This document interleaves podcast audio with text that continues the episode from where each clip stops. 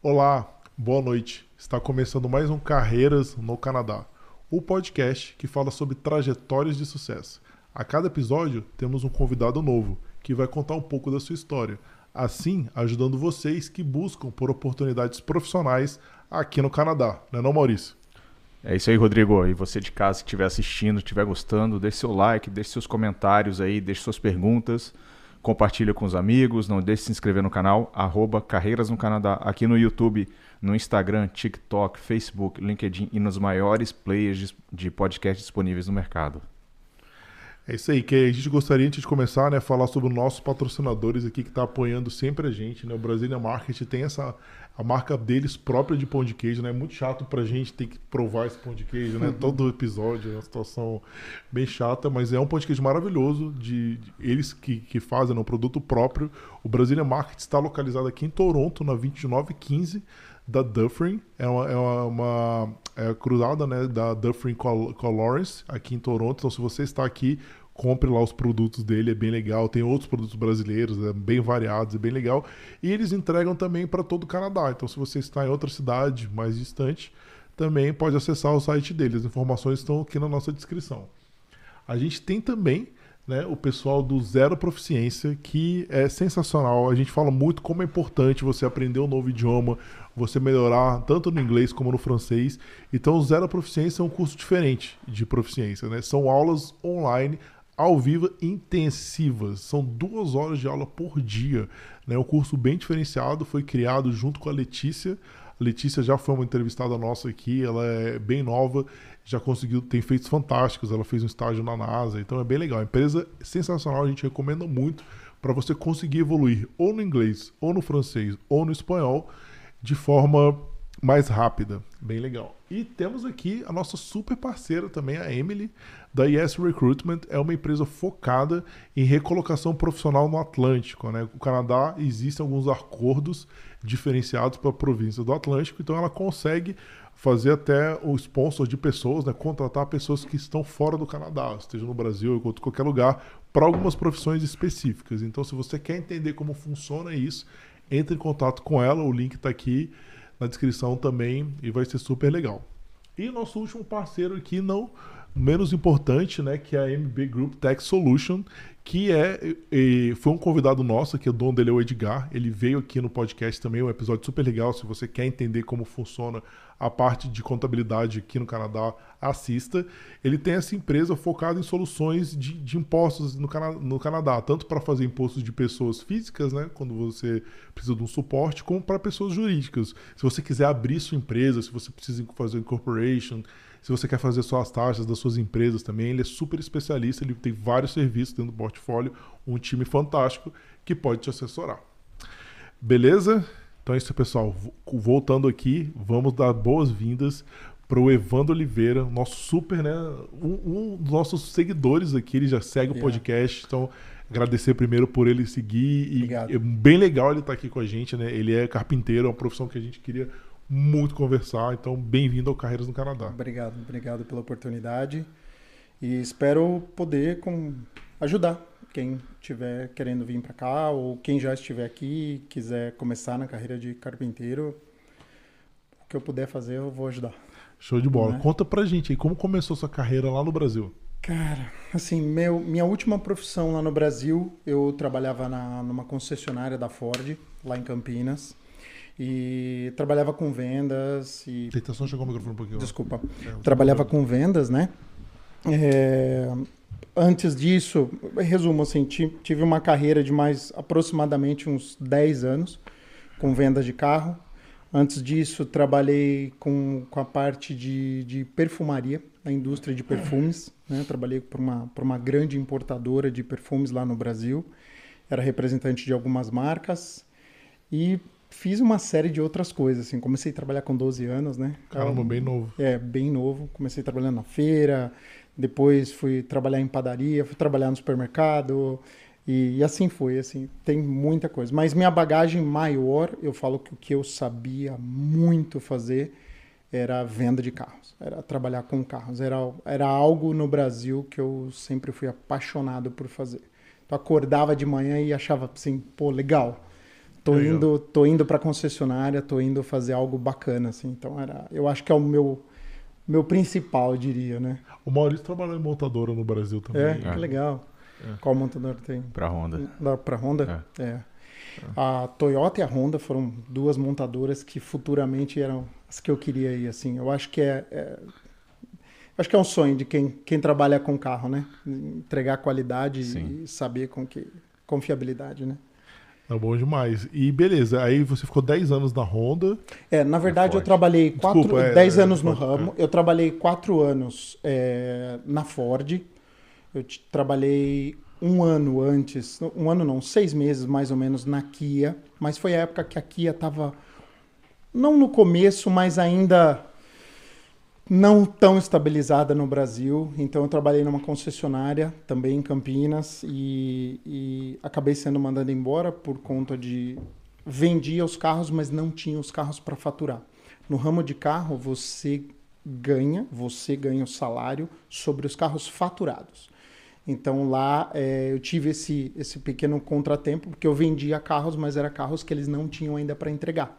Os carro, carros que estavam vindo. Quem é do ramo entende um pouco como funciona isso. Muitas vezes você vende, sei lá, o cara quer um carro específico, quer uma Sorento. Né? É, ah, vai chegar daqui três meses. Então a minha venda está feita. Só que para a loja não conta e para o vendedor ele não recebe. Então acabou ficando naquela, houve uma mudança de gerenciamento e eu tive a grande sorte de ir para Ford, que foi onde eu aprendi muito. É, tive pessoas maravilhosas, tive um exemplo, Rodrigo Melo, não sei se posso falar o nome, foi um grande líder que eu tive, um grande supervisor, me ensinou muito sobre como lidar com pessoas, com vendas e etc. E antes disso, como eu falei, aí tinha trabalhado numa multimarcas, um tempo antes, quase uns três anos, eh, também em Campinas. E antes disso eu sou de São Paulo, capital. E, e em São Paulo eu trabalhava para uma agência de marketing que cuidava da parte de, de perfumaria. Eles tinham a conta de uma das maiores importadoras de perfume no Brasil.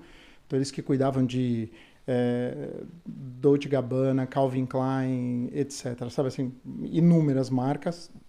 E, e eu fazia parte de supervisão de alguns é, promotores, né? Então foi assim que, Que que foi a minha minha parte com vendas. Antes disso trabalhei como tá, a gente estava até falando um pouquinho antes, né? Trabalhei como é, propagandista de indústria farmacêutica. Então, acho que o, o, customer service, né, que a gente fala, que o atendimento ao cliente sempre esteve na minha vida, assim. Então, Tá no DNA, né? é, vou, vou falar tudo que minha mulher brinca, né, minha esposa brinca, fala assim, poxa, se a gente for, quando a gente vai aplicar para o PR, você tem que fazer a lista, né, dos É. últimos 10 Dois anos, as profissões. Chegou uma hora que ela falou, meu, não aguento mais. Porque assim, eu ia gostando de alguma coisa nova, ia aprendendo algo e sempre, claro, subindo, melhorando.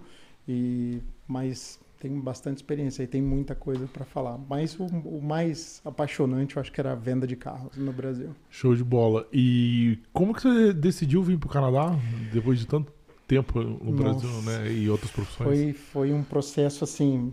é, a minha esposa trabalhava num, num, num banco no Brasil já há 12 anos, né? É, devido a algumas coisas que se passaram com ela, é, um exemplo, ela teve assaltos dentro do banco que aconteceram, colocaram armas na cabeça dela. Eu trabalhava em agência? Ela trabalhava em agência, ela era gerente de agência, então assim, aconteceu isso.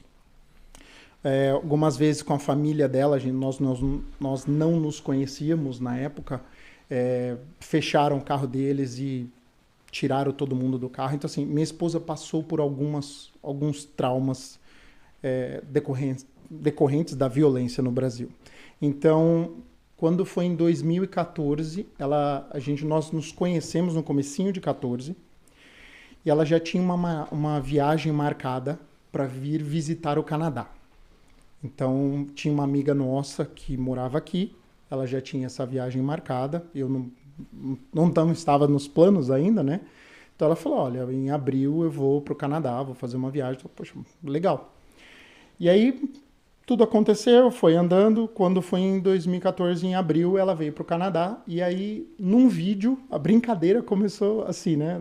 Nossa amiga Michelle virou e falou assim: Poxa, por que você não, não vem para cá, né? Por que você não vem morar aqui?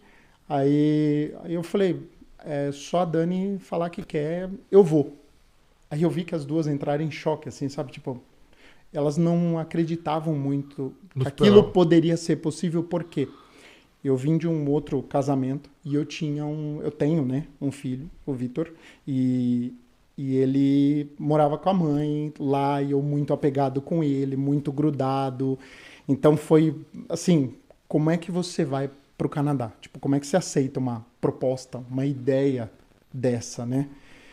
Mas a minha cabeça na hora do estalo, para eu que vim de uma família muito simples, a gente sabe, você ir para um, um outro país, um país de primeiro mundo, você poder dar oportunidade para o seu filho, né, de estudar num colégio melhor, ter uma educação melhor, eu acho que isso é o grande sonho de, acho que da grande maioria dos brasileiros. Então, quando ela falou isso, a minha cabeça não foi assim, ah, eu vou para o Canadá, poxa, que legal, vamos lá. Não, cabeça de pai já assim, poxa, eu vou para o Canadá, a gente vai conseguir fazer tudo. Meu filho vai ter oportunidade no futuro de estudar lá, ter uma vida melhor, ter um futuro é, mais é, safety, né? É, mais uh, seguro, uh, seguro, seguro. Então, a partir dali começou o processo. Elas falaram, poxa, então ele está interessado. E a gente começou a correr atrás de ver processo, Express Entry, PR, como é que funcionava, qual a documentação que precisava, como é que ia, como é que ia, como é que a gente ia desenrolar tudo para vir. A gente acabou, isso foi no começo de 14, né, que eu falo muito para as pessoas, é, não é simplesmente para quem quer vir, né, não é simplesmente assim, ah, vamos, amanhã. Não, você tem um preparo, você tem um estudo, tem documentação, escolha de escola, né? Então a gente veio para cá em agosto de 15, né? Então a gente, uh, nós aplicamos para o Express Entry, é, ficamos lá na piscina, né? Que eles falam na pool e é, ficamos lá e aí a gente viu, poxa, não vai dar pontuação. Então vamos pro plano B. Qual é o plano B? Era é, minha esposa já falava inglês, eu não falava nada de inglês na época, zero, zero, zero, zero. zero. E aí a gente resolveu fazer. Ela veio, aplicou para uma pós-graduação na Humber College, que inclusive você estava, acho que ontem ou anteontem lá, lá né? Então aplicou para uma, uma pós-graduação em marketing na, no Humber College. Com essa pós-graduação, me deu uh, dois anos de work permit, né? Que é o ano da pós-graduação dela. Depois você tem mais um ano de co-op. Eu acabei tendo dois anos de, de, de, de work permit. E aí foi onde a gente veio. E aí foi a história de procurar, procurar lugar para morar e como que ia fazer. E se eu estiver falando muito. Não, não, favor. Tranquilo. É, então, assim, e aí quando a gente veio, ela começou a estudar, e aí a velha história: que, onde vai? O que, que vai fazer? Não fala inglês, não escreve inglês. E para mim foi um trauma. Eu que venho de, de vendas, venho de, é, de área de comunicação, falar, né? comunicação. E assim, né? eu sou uma pessoa já no meu dia a dia, eu gosto muito de falar, eu gosto de pessoas. Então, assim, foi. Você não pensou em estudar inglês primeiro antes de tentar eu, se alocar? Eu comecei um pouco. Eu vou ser honesto, uma coisa que a minha esposa fala assim: tem que aprender a escutar a esposa, né? A gente brinca. é, eu comecei no Brasil, mas era difícil. E, e quando parece, eu sempre falo para as pessoas: não deixe para amanhã, assim, comece o quanto antes, porque quanto, quanto mais velho você vai ficando, é pior, né? vai dificultando mais de entrar em informação, né? Então, assim, é, foi um pouco de falta de, de levar tão a sério, para ser bem honesto, porque eu sempre fui muito desenrolado no Brasil. Então eu falei, ah, chega lá, pô, me vira e tal, não sei o quê. E no fundo você vê que não é bem assim. Por, por exemplo, ela veio para cá já com inglês fluente, falando bem, foi fazer uma pós-graduação e eu vi que tinha dias que ela chegava em casa, ela falava, meu, tipo, é outro vocabulário, ah. são vários accents, são muitas pessoas falando de forma diferente, coisas diferentes, né? Então, assim, você tem que vir preparado. É, pequei nisso, é uma coisa até que depois eu vou falar, é, eu acho que o inglês nem, nem precisa deixar para depois, né? Uma coisa que eu diria para todo mundo hoje é inglês, inglês, inglês. eu acho, ter. eu acho que ele é o grande divisor de águas e foi inclusive na minha carreira como carpinteiro, foi um grande divisor de águas assim. A partir do momento que você fala inglês e enquanto você não fala inglês, né? Não, como brasileiro você se destaca É. completamente, né? Porque assim, tem muita gente que tá aqui que trabalha na construção há muito tempo e não fala nada de inglês. É. Não. Se você fala inglês, a quantidade de oportunidade que surge é... Eu, eu nas obras eu vejo pessoas que estão aqui há 20, 30 anos e o cara vive dentro da comunidade dele. Isso é uma coisa muito comum da gente Não. ver aqui, né? A pessoa vive dentro da comunidade. Então, um exemplo, é, o, o italiano vai lá comer no restaurante italiano, na, na- na- no mercado italiano, o português, que é um exemplo, a empresa que eu trabalho, vai na italiana. igreja portuguesa, num restaurante português, os amigos são portugueses, então acaba não... é, a Michelle ajudou muito a gente, né, que foi essa nossa amiga, é, porque ela tinha muitos amigos canadenses. Então, assim, logo no começo eu fui introduzido muito pro pessoal, foi bem legal. É, meu primeiro emprego aqui, fui trabalhar numa, numa padaria lá em Mississauga, uma padaria passava 10 horas por dia colocando saco de farinha numa máquina para fazer pão. Era uma Uhum. E indústria. como é que você conseguiu esse emprego? É muito. com- É uma história, né? É uma história. Vou encurtar. A gente descobriu depois, quando esse processo começou a acontecer, aí vai um da família, fala o outro. A gente descobriu que tinha uma. Um, primos de primos, vamos dizer assim, que moravam aqui, moram aqui até hoje. É, é, então, ele acabou, o Renê, ele me, me deu essa primeira, um primeiro auxílio, ele foi buscar a gente no aeroporto, ele falou, poxa, vou pôr você lá na padaria para Ah, eles tinham uma trabalhar. padaria. É, não, não, ele trabalhava nessa Ah, padaria tá, como tá. supervisor. Então ele falou, ó, vou te dar uma oportunidade tudo, então comecei nessa padaria. Legal, network, né? É. Tudo. Aqui, aqui eu falo 100% networking e língua. Eu acho que é o grande é a grande chave do negócio, né? E aí ele me colocou nessa padaria e comecei a trabalhar. Era muito pesado. Muito. Imagina você que vende tá todo dia de camisa, sentadinho na sua mesa no Brasil, esperando o cliente chegar, ia lá atender, bonitinho, tomar um café. De repente você se vê dentro de uma fábrica carregando um saco de 40 quilos de farinha o dia inteiro e quente pra caramba por causa dos fornos. E de repente você tá indo pro, pra câmara frigorífica para buscar material para misturar ali na massa. Então, assim, chegou um dia que eu literalmente cheguei em casa não tenho vergonha nenhuma de falar. Chorando, virei para minha esposa assim, eu não aguento. Doía tudo, tudo, tudo, tudo, tudo, assim. Um negócio absurdo. Oito horas de trabalho lá. Eu chegava a fazer, fazia duas horinhas extras, né? Porque eles estavam em uma época que estavam precisando muito. Que era fábrica. Então fazia né, cara? 10, cara. Ca- Fazia 10, 8, 10. Eles pagavam tudo direitinho, mas assim, poxa, ficar duas horinhas a mais.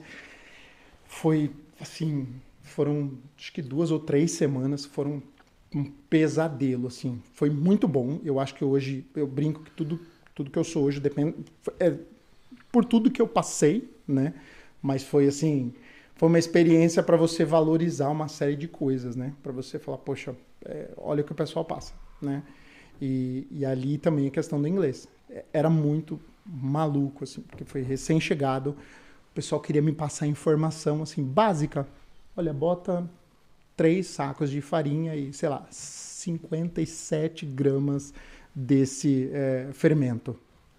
50, hoje pra gente, ah, 57 é nada, né? Mas eu falo para as pessoas, quando você acabou de chegar, um cara de uma outra eh, etnia falando para você 57 num, num, num- é, foi terrível, assim, não, não entender nada. E, e passou. E aí eu acabei desistindo, eu desisti, né? É, aí eu, minha esposa, não lembro se foi ela ou se foi eu, a gente acabou olhando no Facebook. Eu acho que uma coisa que tem muito legal aqui, eu acho que muita gente procura se ajudar. Então eu lembro que ela entrou num grupo do Facebook de brasileiros e falou: Poxa, tô precisando trabalhar. Não, não lembro se foi ela ou eu, meu marido, ou eu, se, não lembro, faz muito tempo. E aí uma, uma, uma, uma moça, né, a Natália, virou na época e falou, olha, eu tenho uma vaga num restaurante aqui em, em Toronto. É um restaurantezinho, serve fast food é, de comida japonesa. Faz sushi e tal. E tem uma vaga aqui, é para atender no balcão e no... Eu falei, poxa, legal, vamos lá. E aí fui lá, e também foi outra experiência bacana, que aprender a fazer outras coisas, né? E o dono, ele era chinês. E, e ele falava comigo, eu não entendia nada. e aí ele ficava bravo porque eu não entendia e eu só falava, eu brinco com o pessoal, né? Falo assim, é muito engraçado a história do yes, yes, no, no, né? Eu só falava yes, yeah, yeah, ah, yeah, ok, yeah, yeah. E ia, e, e foi acontecendo. Só que isso me ajudou muito. Porque só aquele pouco de inglês, de você ouvir é, a questão da imersão, né? Você acaba já aprendendo uma palavrinha mais, uma palavrinha mais. Aí eu já estava aqui, já falei, poxa, é muito importante. Aí você começa já aplicativo. Eu comecei a ouvir aquela rádio CBC One. Hum, então eu ficava é. trabalhando no, ou no ônibus, eu punha para ouvir, porque ela é, uma é importante você falou isso, porque dá para ouvir essas rádios em qualquer lugar do mundo com é. os aplicativos. Sim. Eu gosto muito da Newstalk 1010. É muito legal. E você que está no Brasil, baixa esses aplicativos de rádio, você tem acesso a rádios do mundo inteiro. Então Sim. é um jeito legal né, de, de colocar. Sim, para mim me ajudou muito. Porque, assim, apesar de não entender, depois de um tempo você vai aprendendo que, assim, você não está entendendo, mas o seu cérebro está acostumando com o listening, né? Com o que eles estão falando. Então, assim, é, a, a coisa foi foi fluindo, né? Eu, no começo eu falava para minha esposa, eu, eu não vou aprender inglês, cara, eu não consigo, eu não entendo, assim, não vai, não, não funciona, não tem jeito, sabe? Assim, era, era literalmente desesperador para mim, assim, querer me comunicar, entender e falar e não e não ia, né? E, e aí eu comecei a trabalhar nesse restaurantezinho. Passou um tempo, já estava um pouquinho melhor, comecei a atender no balcão né? Foram dois meses e pouquinho lá. Eu comecei a atender no balcão e foi aquela coisa decorada, né? É, tinha é, frango, você quer frango ou carne? Você quer arroz, arroz normal ou integral? Então assim, eram aquelas palavrinhas chaves. Então um exemplo, eu falava pro cara que é frango, às vezes o cara virava para mim em inglês e falava assim: "Mas que tipo de frango que você tem?" Acabou, acabou o mundo para mim. O mundo acabava, porque eu, eu não sabia o que, para onde correr. E, e aí aconteceu que na pouco tempo, é, foi, aí que vai a história começar a acontecer um pouco mais, pouco tempo dali, ela virou e falou, olha, a gente está voltando para o Brasil por, por, por conta da nossa documentação, tudo, né, e, e, e nosso visto e tal. E o meu marido vai sair da empresa que ele tá, porque eu sempre estava falando para ele, falei, poxa, eu queria ganhar mais, porque só eu trabalhando, minha esposa fazendo uh, pós-graduação, tendo que pagar pagar as uhum. contas, ajudar com contas no Brasil do meu filho, tudo. Então assim, ficou aquela que preciso mais, preciso trabalhar mais. E aí o marido dela trabalhava numa empresa como cleaner. Ele fazia limpeza. Então ele fazia de manhã limpeza num prédio, num prédio residencial, durante oito horas e à noite ele fazia limpeza num, num, numa empresa de, de TI ali, ali na, na, em downtown e quase na frente desse prédio. E aí o que aconteceu? Eu falei para ela, falei, vê se ele não me consegue me passar a vaga dele. Resumo, a gente acabou conseguindo fazer com que essa vaga, as duas vagas fossem minhas. Eu acabei saindo do restaurante e fui trabalhar como cleaner. Network também, tudo network. Network, é, network, network, network. E acabei indo aprendendo, trabalhei quase um ano e meio lá. Então, assim, foi uma boa experiência. Também me ajudou, é, vocês estavam falando, né, do, do curso de línguas de vocês. Uma coisa que me ajudou muito, eu já falava espanhol. Né? Hum. Por um acaso, assim, eu não falava nada de inglês, mas eu sempre gostei muito de espanhol. Então eu já falava, tinha um espanhol intermediário, vamos dizer assim, e me ajudou muito, porque a supervisora e todo o time que eu fui trabalhar nessa empresa de limpeza eram colombianos, espanhóis e, e pessoal Argentina, México, etc. Então me ajudou muito. Muito, muito, muito, né? Então eu falo assim, quanto mais línguas você tem aqui, mais portas você acaba abrindo, né? E aí fui aprendendo nesse meio do caminho, não sei só para contar assim, como eu falo, eu acho que eu gosto muito de ajudar as pessoas. O desespero de aprender inglês, criei um, um grupo de voluntários junto com esses amigos da Michelle, um pessoal que falava inglês. Pedi quase sem saber falar inglês pro pessoal lá. E aí eu todo sábado eu fazia um voluntariado de inglês, então arrumava professores e tinha um pessoal que ia lá para aprender inglês. Então acho que tudo vai construindo, né? Tudo vai construindo. Trabalhei um ano e, e seis meses lá e aí não estava também muito feliz e foi e acabei tendo um problema com a supervisora, saí da empresa. Aí eu virei para minha esposa falei assim, né? Agora preciso aprender inglês, preciso aprender inglês eu vou trabalhar no McDonald's. Eu tenho que aprender inglês e no McDonald's eu vou aprender inglês. Eu vou, vou para lá e lá é que vai ser o lugar porque eu vou atender os clientes, achando, né, na minha cabeça que eu ia atender. Por que o McDonald's? Não sei, me deu uma me deu um, um, uns cinco minutos assim. Eu achei que era sempre tá contratando, né? É. Assim como o Tim Hortons, assim, sempre estão contratando. Possível não conseguir trabalhar. É, e eu é. falava assim, poxa, quer queira ou não, é uma bagagem o McDonald's, né? A, a, minha esposa lá atrás no Brasil há muito tempo, quando ela era novinha, ela foi gerente do Mac, chegou a gerente né, no McDonald's e ela fala, é uma empresa muito bacana, você aprende muita coisa sobre hierarquia, sobre fazer tudo, sobre proatividade, essas coisas. Eu falei, pô, McDonald's, vou pro McDonald's. Aí ali a gente morava já na, na ali próximo da Blur com a, com a, com a Young. E aí eu consegui, na Union Station tem um Mac Café, eu apliquei e fui trabalhar lá. Na e, Unistage? Caraca, é, ali então. Muito, é muito movimentar. Muito, muito, muito, muito, muito. Aquilo é mar de gente hum. final de semana. Só que ilusão minha, né? Vou aprender inglês. Eu falo para o pessoal, eu não tinha tempo de respirar. Eu entrava, a loja acho que abria às seis eu entrava, se eu não estou ficando, se não me salve, era três horas da manhã, então eu entrava, tinha que preparar já a cozinha, deixar as coisas prontas, sabe, já deixar tomate lavado, as coisas prontas, tudo. E aí me colocaram, você fala inglês? Não. Então você não vai atender os clientes.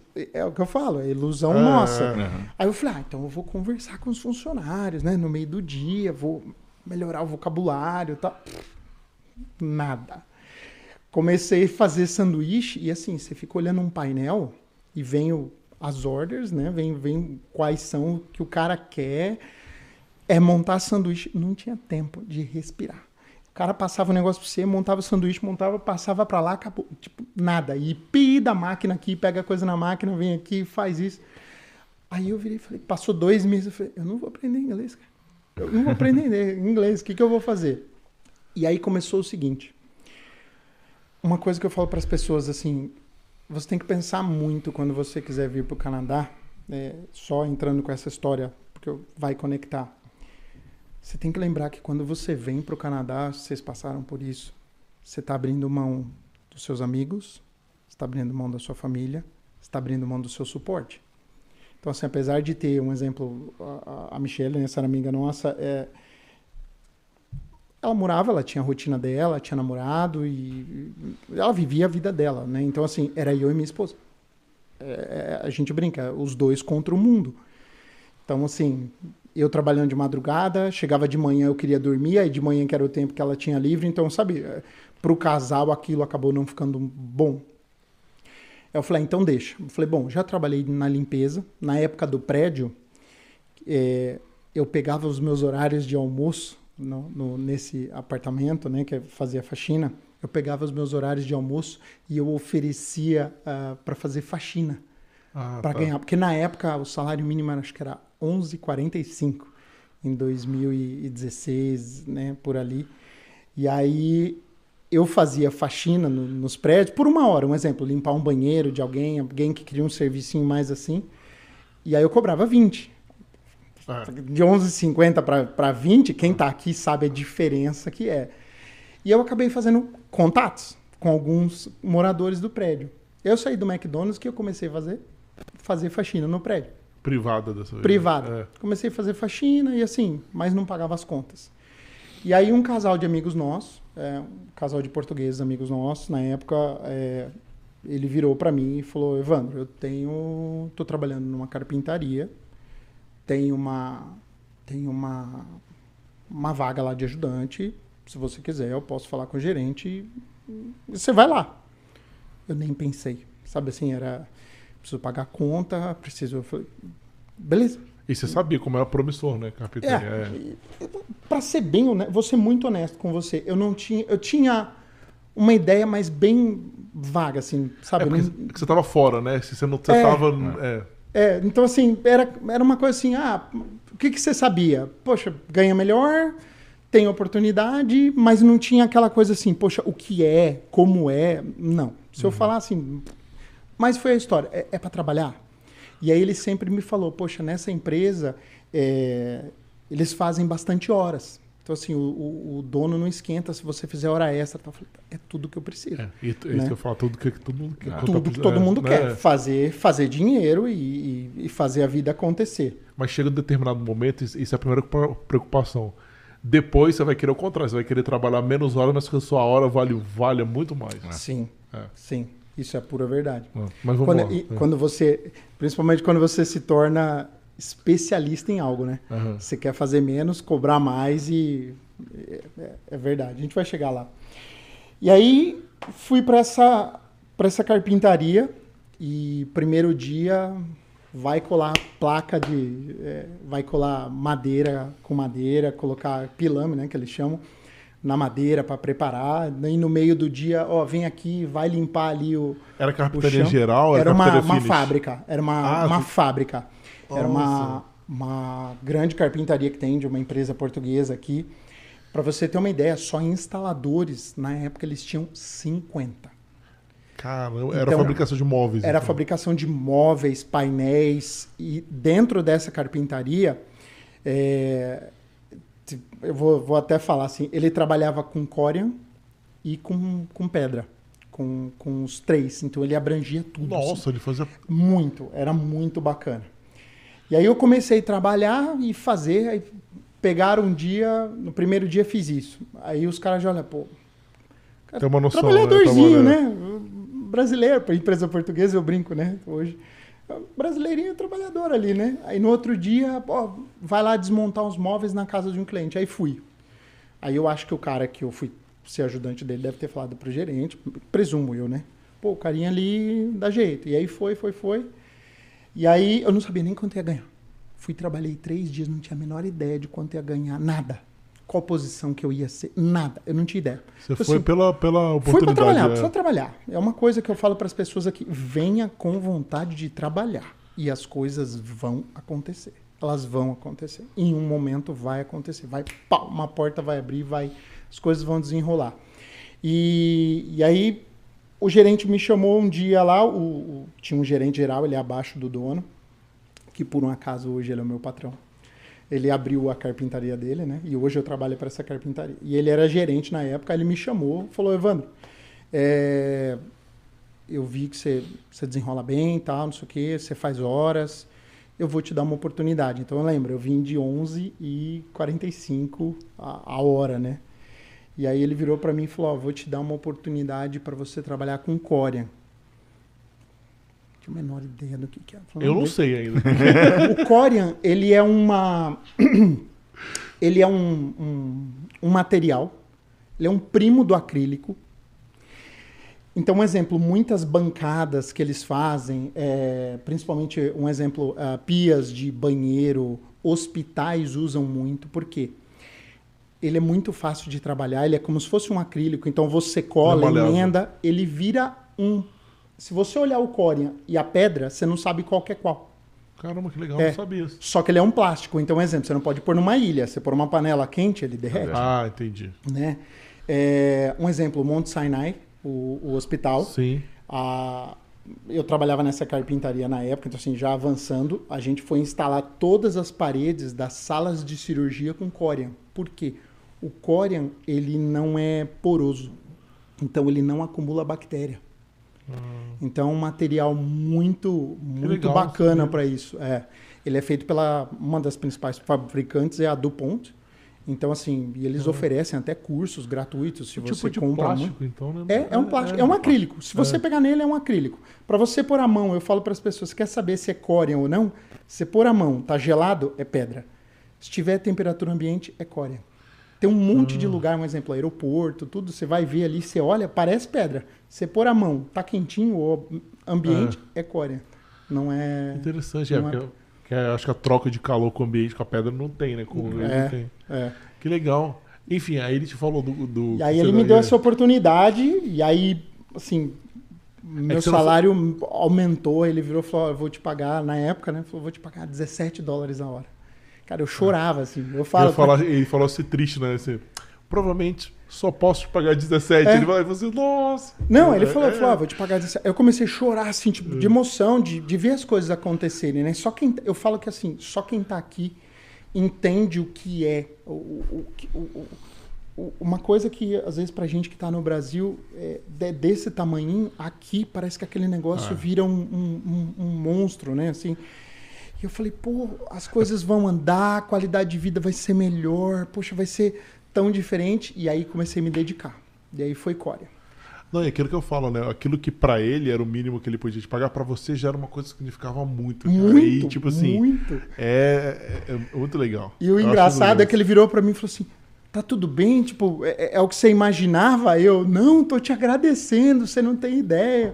Você vai mudar muito, tipo, a minha vida. Então, assim, já era uma empresa que me dava um bom volume de horas e ganhando mais. Eu falei, pô, eu falei, é aqui. E aí aconteceu a grande virada que eu falo. Ele me colocou para trabalhar no setor do Corian, né? Eram três setores: Corian, pedra e, e a carpintaria. Com um vietnamita, o Wang. Falo, tenho, sou muito grato até hoje a ele. Eu era inglês. Ele não fala português, eu não falo vietnamita. Então, assim, era inglês. E ele falava inglês fluente já. Ah, que legal. Já. Então era. meu, Falava, que legal. bom Aí era no bom. dia a dia ele falando uma coisa e eu não entendia, aí ele fazia sinal, a gente se entendia por sinal e a coisa foi acontecendo. Eu brinco, falo com todo mundo que teve um dia que ele virou pra mim, ele pegava uma peça, era uma- o core é pesado. O bruto dele. O bru... Não, quando- mesmo quando você cola ele assim, ele fica pesado, sabe?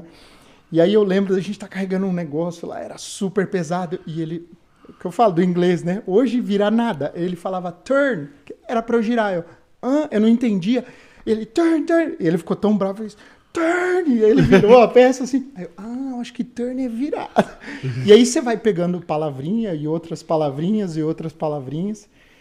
E aí, com o tempo, o inglês começou a fluir. Por quê? Todos os dias, 10, 11 horas, trabalhando com alguém que só falava inglês com você, só te passava informações em inglês.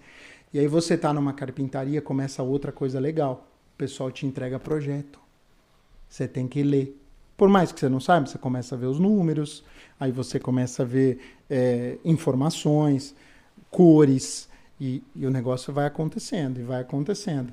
E aí, nesse meio tempo que eu trabalhava com, a, com o Corian, eu, quando estava um pouco mais fraco, eu comecei a sair para virei ajudante na instalação de um carpinteiro que tinha lá, Da mesma empresa. na mesma empresa. Aí virei ajudante de, de, de, de um instalador. Então eu estava já no Core, aprendendo o Core, e comecei a aprender da carpintaria de verdade, né? É, que era a questão da madeira, do colar. No próprio Corem você já fazia isso. Por quê? Porque as estruturas onde você põe o Corem são madeiras. Então, comecei a aprender a cortar, medidas, né? Ah, Fabio, como que é? Eu fiquei curioso, assim, esse core. É, Vamos lá. Vem uma peça bruta pra vocês manipularem Você ou não? Você uma- produz ela? Você vem uma placa, vem Ah. um sheet 5x10, né? Tipo 5 por 10 pés. Tipo né, como que se fosse um drywall, né? Como se fosse um É, drywall, é, uma placa de drywall. É muito parecido, inclusive, assim, de tamanho. Então, você, ele é fino assim. Então, o Corian, o que, que você faz? Você vai montar uma superfície, você corta a medida, corta a borda, cola uma com outra. A própria cola do Corian, depois que ela seca, ela parece um Durepox. ela se junta, do- ela junta dois materiais, você cola uma com a outra, aperta bem, depois você vai fazer o polimento com, com, com a lixadeira. Quando ela cola uma com a outra, você nem percebe. Você faz juntas assim perfeitas. Eles tem hora que você nem percebe que eram duas placas, dependendo do Corian. E você tem de todas as cores, modelos, tamanhos, placas e etc. É muito bacana. Depois dá uma pesquisada. Fiquei É uma- curioso, É, interessante. eu, eu acho que no Brasil agora está começando bastante, mas não era muito comum. E mesmo aqui, o pessoal ainda prefere é, pedra. É que é bem mais barato o core que a pedra, né? Não. Não? Aí que tá. Dependendo do tipo de Corian que você usa, da placa, de tamanho, acaba. Porque a pedra, o que, que o cara faz? Ilha. É. O Corian, um exemplo, eu consigo fazer uma peça curvada, que você não faz com a pedra. Ah, Eu não consigo pegar uma pedra e curvar. Então, exemplo, Corian, você consegue pegar uma placa inteira, aquece, você tem máquinas específicas, você faz um aquecimento, então ela dobra, porque ela é um acrílico, ela é um primo do acrílico. Então ela dobra e aí você cola. Então você faz um exemplo, recepções de grandes empresas, etc. Você consegue fazer todos uns moldes assim colados, curvados que você jamais vai fazer com a pedra. Entendeu? Então é muito Legal. bacana. extremamente interessante. Muito, é muito Provavelmente a gente já viu core, né, Maurício? Mas a gente não sabia que era, Certeza. que era Se core. Aí eu falo para as pessoas, às vezes você tem em casa e nem sabe. Você tem muita pia em casa que às vezes você compra no Costco, ou no, no Nike, alguma coisa. É Corian e o pessoal não sabe. Um monte de gente. Eu falo, ah, isso aqui é Corian. Hã? Corian? O quê? Aí vai pôr a mão, ah, é. Ele é mais, como eu falei, não é gelado, Aham. né? E, e aí foi isso. Aí trabalhei um ano e pouco nesse, nos dois. Aí junto com o Corian tinha a parte de pedra. E aí eles faziam também é, parte de countertop, de pedra, tudo. Aí eu passei seis meses trabalhando lá, nesse Pedra setor. sujeirada, né, cara? Muito. É, é, eu vi. Sim. O, o pedra sujeirada. O Corian, você tem um sério problema com o Corian.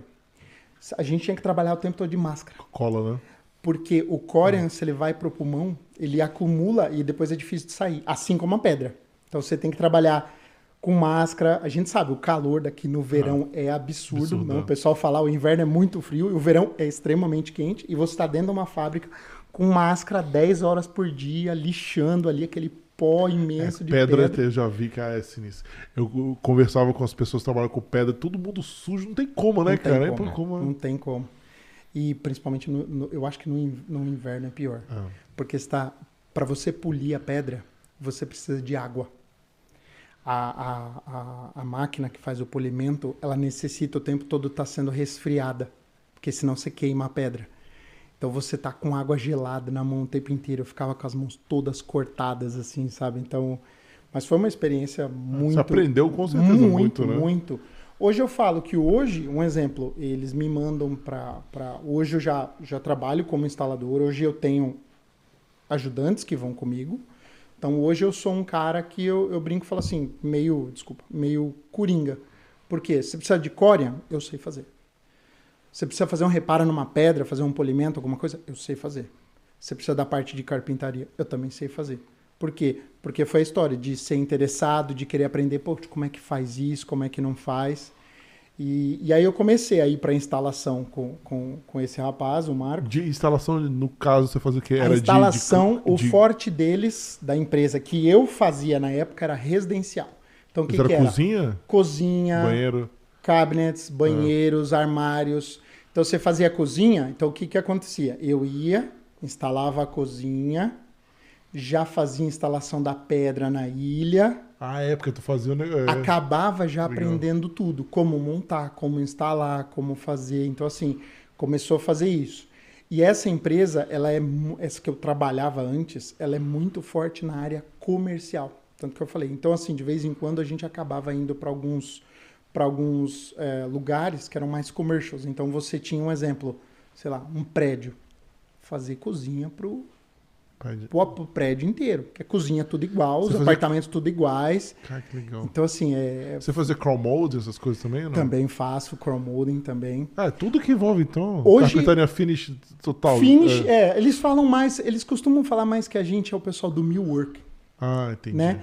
Uma coisa que é legal até para o pessoal que tiver, aqui existem algumas divisões dentro da Ah. carpintaria, né? Hoje eu falo assim: "Ah, eu sou carpinteiro". Primeira coisa que o cara te pergunta, do quê? É. Porque você tem um exemplo, você tem o carpinteiro que trabalha no roof, então ele trabalha pondo placas lá, né, em cima da casa, colocando os telhadinhos, eu não sei como é que chama aquele material. Shingle. Como? Shingle. Shingle, que você coloca aquele material. Então, assim, é um tipo de carpinteiro. Aí você tem um carpinteiro frame, né? Que é o cara que põe os, os 2x4s, que é a estrutura, estrutura, da né? casa. Esqueleto, né? Que é o esqueleto, que é o que, que vai tudo. Então você tem esse carpinteiro. Aí depois desse cara, você tem um carpinteiro que, que eles falam que é o trim, que é o cara que vai pôr o baseboard, que vai pôr né, o rodapé, é o cara que vai instalar a porta, é o cara que vai pôr o, O batente, batente, é, vai, vai instalar a janela. Então, assim, eu falo que eles são muito específicos aqui. Então, um exemplo, dentro da carpintaria, você tem um cara que ele é muito bom, um exemplo, em deck. Ele vai fazer o deck lá para parte de fora da casa. Então ele é especialista naquilo. Por quê? Dentro daquela eh, daquela divisão da carpintaria, você tem os códigos da cidade. Então, exemplo, dependendo do deck, ele pode ser só assentado no quintal com pilares. Dependendo do deck, você tem que fazer ele é, é, grudado na casa, parafusado na casa. Tem códigos específicos, o que pode, o que não pode. Então, eu, eu sinto que as pessoas acabam se especializando em certas áreas da carpintaria. né? Aí tem a carpintaria que eu faço mais, que é a parte que eles chamam de millwork, que é, a- é, não seria exatamente o finish, né? Mas assim, é a parte do instalar os armários, painéis, chrome molding, é, Puxadores de. puxadores, É. essas coisas é, é tudo com a gente. Então, exemplo, você vai pôr uma ilha, parte de gaveta, parte de. Um exemplo, a gente faz muito. A gente faz casa de alto padrão na empresa que eu trabalho hoje. Então você tem um exemplo, tem cozinhas de é, absurdo, assim, tem cozinhas de 200 mil dólares, né, de 150 mil dólares. Então você tem cozinha que é tudo eletrônico, né, o cara toca, a porta abre, o coisa corre para o lado, a porta, é, é- é bastante coisa que você tem a aprender. E, e aí aquilo que eu estava falando para vocês da questão do inglês, eu tive uma oportunidade muito bacana quando que eu vi que o inglês tava legal, assim, tava começando a em 2018 para 19, a- essa empresa que a gente estava teve um projeto em Nova York. E aí precisava de um pessoal para ir lá, só para olhar a obra, tal, contrataram funcionários lá. E aí eu acabei, eu e esse outro é, carpinteiro, a gente acabou indo para lá para olhar a obra, para ver. Então assim, foi uma experiência muito bacana. Né? Depois disso, eu fui para o Caribe Hum, também legal. supervisionar um pessoal. Então foi a época que eu comecei a ver, falei, pô, o inglês está. Começou a usar para trabalhar. Comecei a fato, usar. é. E aí é a hora que começa a questão de salário a melhorar. E então uma coisa que eu sempre vi dentro da carpintaria é algumas coisas que eu indico para todo mundo hoje que assim, quer vir para cá, quer ser carpinteiro aqui, primeiro, venha com muita vontade de trabalhar, porque no ramo da construção, eu acho que acho que todo mundo trabalha muito aqui, mas eu acho que é um é puxado, é frio, calor, chuva, não tem tempo ruim. É, é investir, investir em quê? Inglês, em primeiro lugar.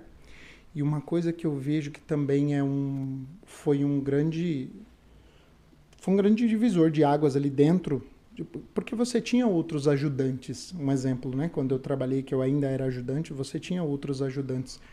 Eu comecei a investir em ferramental, em comprar ferramentas, tudo. Tanto que teve um carpinteiro que até falou: é, por que você está comprando ferramenta? Você nem é, você nem é carpinteiro. Eu falei, "Não, mas eu preciso ter, eu preciso aprender como é que usa, né? E, e a coisa foi acontecendo. Então, assim, hoje eu tenho ferramenta porque você imaginar e eu sei que muito disso me ajudou. Um exemplo, e me ajuda não só a fazer o trabalho de forma mais fácil, eu sofrer menos para fazer certos trabalhos, mas eu sei que hoje eu estou onde eu estou também por isso, sabe? Então, assim, é investir em inglês, é investir em aprendizado. Então, eu todos os dias, todos os dias, literalmente, era vídeos no YouTube. Enquanto o pessoal estava jantando, vendo, minha esposa estava vendo um Netflix, alguma coisa, eu vendo vídeo no YouTube de assim, como fazer isso, como fazer o chrome molding, como instalar um piso, como... Hoje, quem não aprende é porque não quer. Você tem todas as ferramentas em termos de tecnologia, estão aí na sua mão. Eu falo isso para o meu filho, o, o Vitor tem 13 anos, e eu falo assim, Hoje você só não é algo se você não quiser. Porque na nossa época você tinha que pegar um ônibus mais outro ônibus, ir na biblioteca, e a, a senhorinha da biblioteca virava para você e falava assim: ó, tá ali na prateleira tal. Tinha, tinha 50 livros, aonde tá? Hoje não. Você chega ali, pô, quero aprender a fazer chrome molding. Uma, uma história legal. Um dia a gente estava numa obra, precisava fazer um chrome molding e, e, ele era curvado, assim, acabava num cantinho. Sabe uma coisa complicada? E aí o pessoal ali, como é que vamos fazer? Como é que não vamos fazer? Eu peguei a hora do almoço. Como fazer chrome molding num cantinho, um exemplo, né? Pus lá em inglês. Olhei um vídeo, dois, três. Peraí. Fui Pegou. lá na máquina, tum, tum, tum, testei. Não, não ficou legal. Vamos ver o vídeo de novo. Fui lá na máquina, pum, pum, pum, deu certo. Fiz o trabalho. Legal. Então, assim, uma coisa que eu. É saber se virar. Eu tenho a história do amigo meu, quando eu trabalhava na construtora, né? E mandaram ele para uma. Eu tava fazendo uma reforma num banco. Uhum. Aí ele foi lá no banco, né? Ele é carpinteiro, não tinha nada não, mas precisava fazer um popcorn ceiling lá. Aí tinha lá, sabe fazer popcorn ceiling? Ele falou, não, sei, sei sim. Eu não sabia. Ele foi no banheiro, fez, mas o que você fez? Eu assisti o vídeo, viu como que era. Ah, não, beleza, acho que dá. foi lá e fez. É. Porque, porque a carpintaria, assim, é, basicamente é o quê? Medidas, tirar, saber tirar medidas precisas, cortes, e você ter uma ideia de como parafusar, onde parafusar, como estruturar, como aquilo vai ficar seguro. É. Porque tem que ficar seguro, por exemplo, eu não posso pôr um móvel numa parede sabendo que uma criança pode se pendurar ali. Não, ele tem que aguentar um adulto. Então, então assim, o desafio do, de achar o frame aqui, né? Tem. Você tem o Stud Finder, né? Eu é, falo para as pessoas, é coisa de ferramenta. Um exemplo, eu tenho um, um Stud Finder que eu comprei no Costco. E hum. trabalho ali para o dia a dia, é fantástico. Eu tenho um outro da Bosch, custa quase 300 dólares. É, quem que acha cano? Que Só acha que ele te dá, se tem né? cano, se tem fio, ele te disse o que está atrás da parede, que muita gente não sabe, né? A gente está fazendo a parte da carpintaria, vai instalar os móveis. Por trás do drywall, eu tenho o 2x4, que é em madeira, né? E eu tenho o stud de metal. Então, assim, é metal? É ferro? Não é? Então, um exemplo, às vezes você tem um stud finder que é mais simples e você vai instalar um banheiro. Tá, Aonde, tá os studs? Onde estão os studs? É. é. tem cano? Você tem banheiro. Se eu fizer um buraco na parede no Brasil, como tudo é concreto, a água vem para fora. Uhum. Certo? Se eu faço um buraco, um exemplo, eu venho aqui na casa, faço um buraco lá em cima, sem querer. Vou instalar um móvel, pum, furo um cano. O que, que vai acontecer? A água não vem exatamente para fora de imediato. Ela começa a correr por dentro da parede ela vaza dentro do drywall, ela vai pro basement, ela estraga o piso. Ela faz o estrago um... é Não, monstruoso. o estrago é, o estrago é absurdo, absurdo. Pra você ter uma ideia, até dica, né? Quem trabalha com carpintaria. Hoje eu vou trabalhar, hoje eu vou fazer instalação em banheiro. Então eu vou instalar um móvel do banheiro, certo? Eu sei que tem canos. Onde estão os studs? E você existe padrão, nem todo mundo segue certos padrões. Então assim, o cano vai para onde? Ele vai para lateral? Ele vai para cima? Ele vai para baixo? Depende do projeto, é de um jeito, depende do projeto é de outro. Então, um exemplo, essa semana mesmo teve um grande amigo nosso, furou um cano que tinha nada a ver. O cano estava num lugar X da parede e ele até me ligou, falou, Evandro, eu furei um cano. Eu falei, mas como assim? Ele falou, mas tava lá no canto. Então, o que, que eu falo para o pessoal hoje? Você vai pôr um móvel? Eu, o drywall é fácil, é gesso. É. Eu abro um pedação, literalmente, da parede, porque o móvel vai cobrir, certo? Uhum. Eu abro o drywall do cliente, um pedação, tiro a placa e eu olho aonde está, para você evitar. Mas mesmo com, com, com, com, isso, com a, a maquininha de identificar, que a maquininha impediria você de... Vou te dar um exemplo. A maquininha tem hora que ela te engana a maquininha não te dá se é. Ela, ela te dá um exemplo. Mesmo a da Bosch, essa mais cara, ela não te diz exatamente assim, é um cano. Olha, Evandro, isso aqui é um cano, isso aqui é um stud. Não. Você tem canos aqui que são de cobre. Uhum. Então ela te diz o quê? Tem alguma coisa de metal aqui. E tem alguma coisa de metal aqui do lado. Qual que é o stud? Ah, Você vai arriscar? É, não. Você entendeu? Então o que, que eu faço? abre a parede, olha, é muito mais fácil. Isso ajuda muito, ah. e, igual eu brinco assim, né? Nunca furei um cano. Todos esses, desde, eu comecei na, na, carpintaria, igual eu falo assim, oficialmente em janeiro de 17. É, eu nunca furei um cano. É, é até importante falar para o pessoal que está assistindo, né? Isso é uma preocupação que a gente tem, embora a gente não trabalhe. No Brasil, você olha uma parede no seu quarto, você vai, fura, prende o quadro onde você quiser. Acabou. Aqui não, a gente tem que procurar o, é. o frame, que você pode até furar no drywall ali, mas a, a menos se for uma coisa minimamente pesada, eu abraço, né? Sim. Que o drywall não segura nada, né? não. né? Eu falo para as pessoas, né? uma coisa, um exemplo, para quem está começando com carpintaria, ou até mesmo quem está só assistindo. Normalmente, entre um stud, né? Entre um 2x4 e outro, são 16 inchas. Hum. Isso é padrão. Tá? Então você tem entre o meio de um e meio do, do outro, são 16 inchas. E, e aquilo também te confunde no começo para você aprender. Por quê? Você vem do Brasil com a cabeça pensando em quê? Metro e centímetro. É, é. Aí eu cheguei aqui, olha que confusão para minha cabeça. Comecei a trabalhar com carpintaria. Quem trabalha com millwork, que é o que eu faço, que é armários, painéis tal, mais a área que eu, que eu atuo, eles trabalham em milímetro. Nossa, Olha só, trabalha em milímetro. Quem atua com frame, com eles trabalham com polegada, que é o tal, a int, né, que eles falam aqui, com polegada. Então eu falo para as pessoas, uma coisa, se você já está pensando em vir para cá, você é carpinteiro no Brasil, um exemplo, esses dias contrataram dois rapazes lá do Brasil, vieram, a empresa fez contrato para eles, tudo conseguiu, porque eles eram donos de carpintaria no Brasil, com a dificuldade da pandemia acabaram vindo para cá. E eu vi, são carpinteiros assim, sabem 200 vezes mais que eu. Muito mais. Porque trabalham com isso desde pequenininho, tinham empresas, tudo. E aí você vê o cara ficar meio enrolado, por quê? Mas é milímetro, é centímetro, e aí o, o, o ele recebe um exemplo, se é um, se é um, um projeto nosso, já vem em milímetro. Se às vezes o projeto vem direto do cliente, às vezes vem em polegada. O cara tem que fazer a conversão. Quando você converte a polegada, ela não é tão precisa, precisa. quanto o milímetro. É. Então, assim, fica uma confusão. Na... Então, eu falo para as pessoas: estude milímetro, polegada, pés. Você sabe? Aqui você vai falar assim: ah, quanto tem de alto? O, o é, como é que chama no, no, no, Brasil? É, pé direito. Pé direito. Então, assim, pé direito. É, aqui eles falam, é, são 10, literalmente, eles falam, são 10 pés. O cara não vai te falar, são 2 metros, 3 metros, 5 metros. Ele fala em pé. Aí você fala, ah, mas quanto que é o móvel? Ah, esse móvel acho que tem 10 inchas e 3 quartos. Aí você fica, ah, mas e o painel? Não, o painel tem 2 mil milímetros. É, mas é engraçado como o Canadá é híbrido nisso, né? Você vai quilometragem, tá em quilômetro, é. não é milha, né? É. Mas construção é sempre incha. Eu tô até surpreso que, que no meu work é, é milímetro, né? Porque milímetro. até onde eu sabia, construção sempre era polegada, não. sempre era inch e pés, né? Tanto que um exemplo, é, eu não posso estar errado.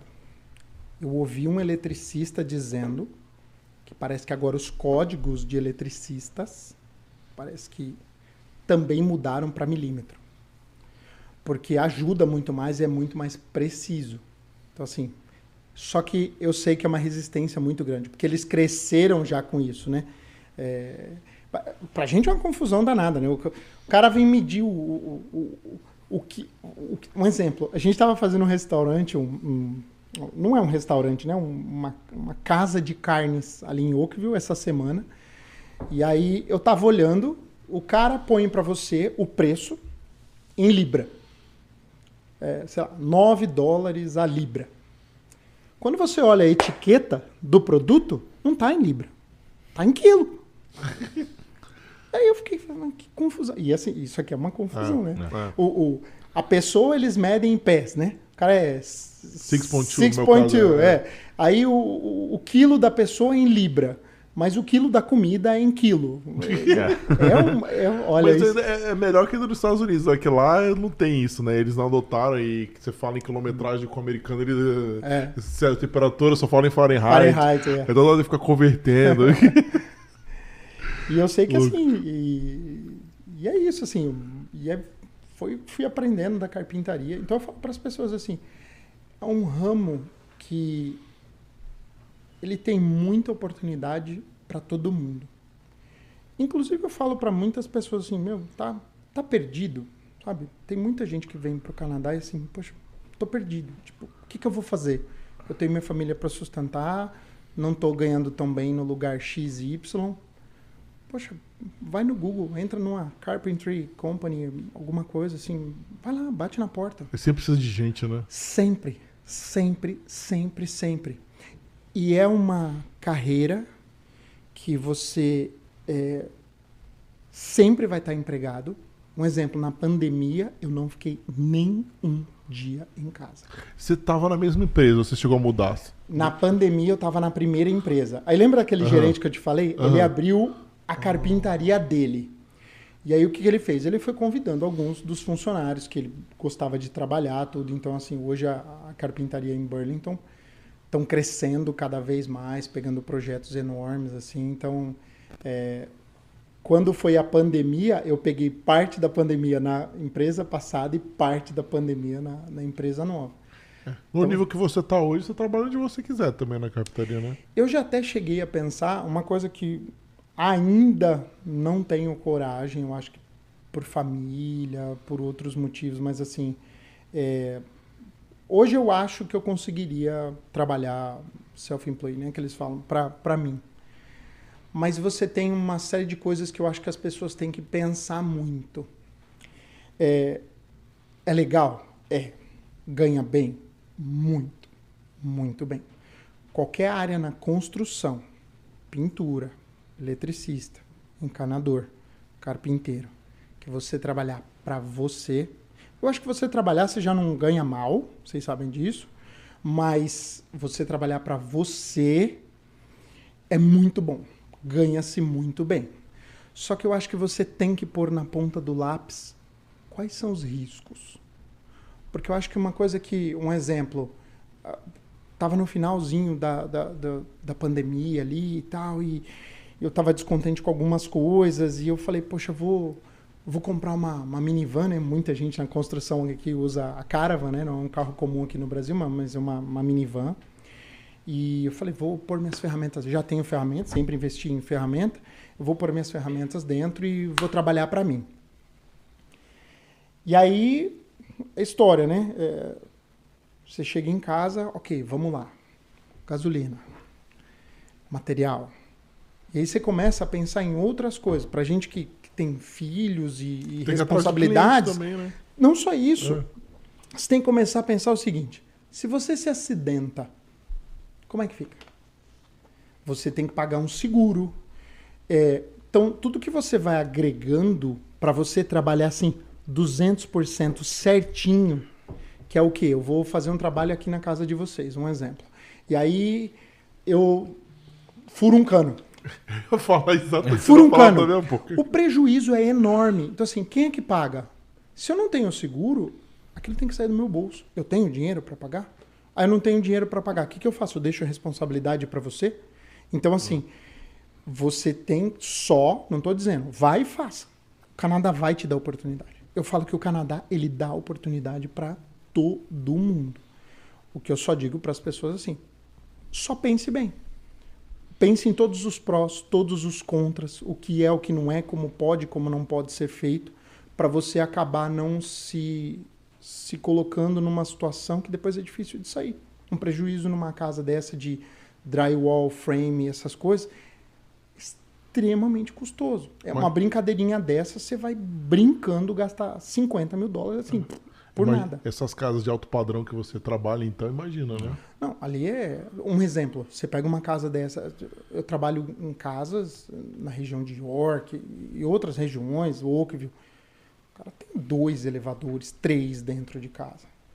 Entendeu? Então, assim, o, a parede, vou dar um exemplo. Os caras revestem a parede com MDF. É um MDF específico. Então, fica todo trabalhado, desenhado, sabe? Vai outro carpinteiro especializado nisso fazer ali os desenhos. Aí eu trabalho no andar de cima, no banheiro. Se eu furo um cano, aquilo vaza, destrói todo o trabalho do cara. Então eu falo para as pessoas: quer fazer? Faça. Mas eu acho que é importante você ter um seguro com, é, é, cobrindo o seu cliente, Você tem que ter um seguro. Um exemplo, eu falo para as pessoas: o seguro do carro muda. Né? O seguro do carro muda porque você passa a atuar como empresa, você usa o carro para o trabalho, não é para ir e voltar ao trabalho, mas você usa ele para trabalhar.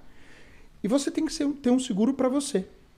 É, eu vou dar um exemplo. Eu trabalho nessa empresa e eu tive há três meses atrás eu tive que fazer uma cirurgia no ombro.